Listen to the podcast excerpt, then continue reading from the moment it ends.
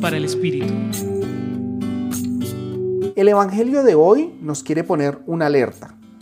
Nos invita a poner mucha atención a las señales de Dios, a aprender a diferenciar lo que viene de su voluntad y aquello que no lo es. En este Evangelio Jesús compara a los hombres con los niños caprichosos, a los cuales se les toca flauta y no bailan, y se les entonan cantos fúnebres y no lloran. Eso quiere decir que no supieron reconocer las señales de Dios, no supieron ver cuando los mensajes eran verdaderos. En la espiritualidad ignaciana buscamos todo el tiempo discernir. Eso significa discriminar las cosas que nos llevan a Dios o las cosas que nos alejan de su propósito. Frente a esto, hoy quiero compartirles cinco criterios de discernimiento para la misión que algún día me dijo un sacerdote. Primero, la alegría. Esa que es de corazón, no la euforia momentánea.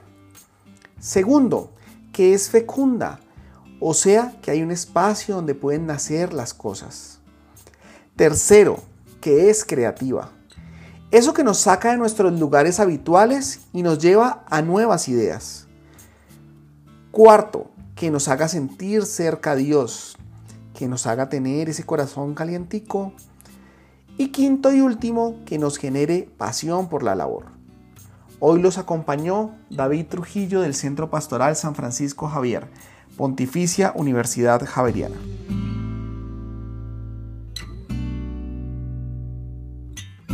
Escucha los bálsamos cada día entrando a la página web del Centro Pastoral y a javerianestereo.com.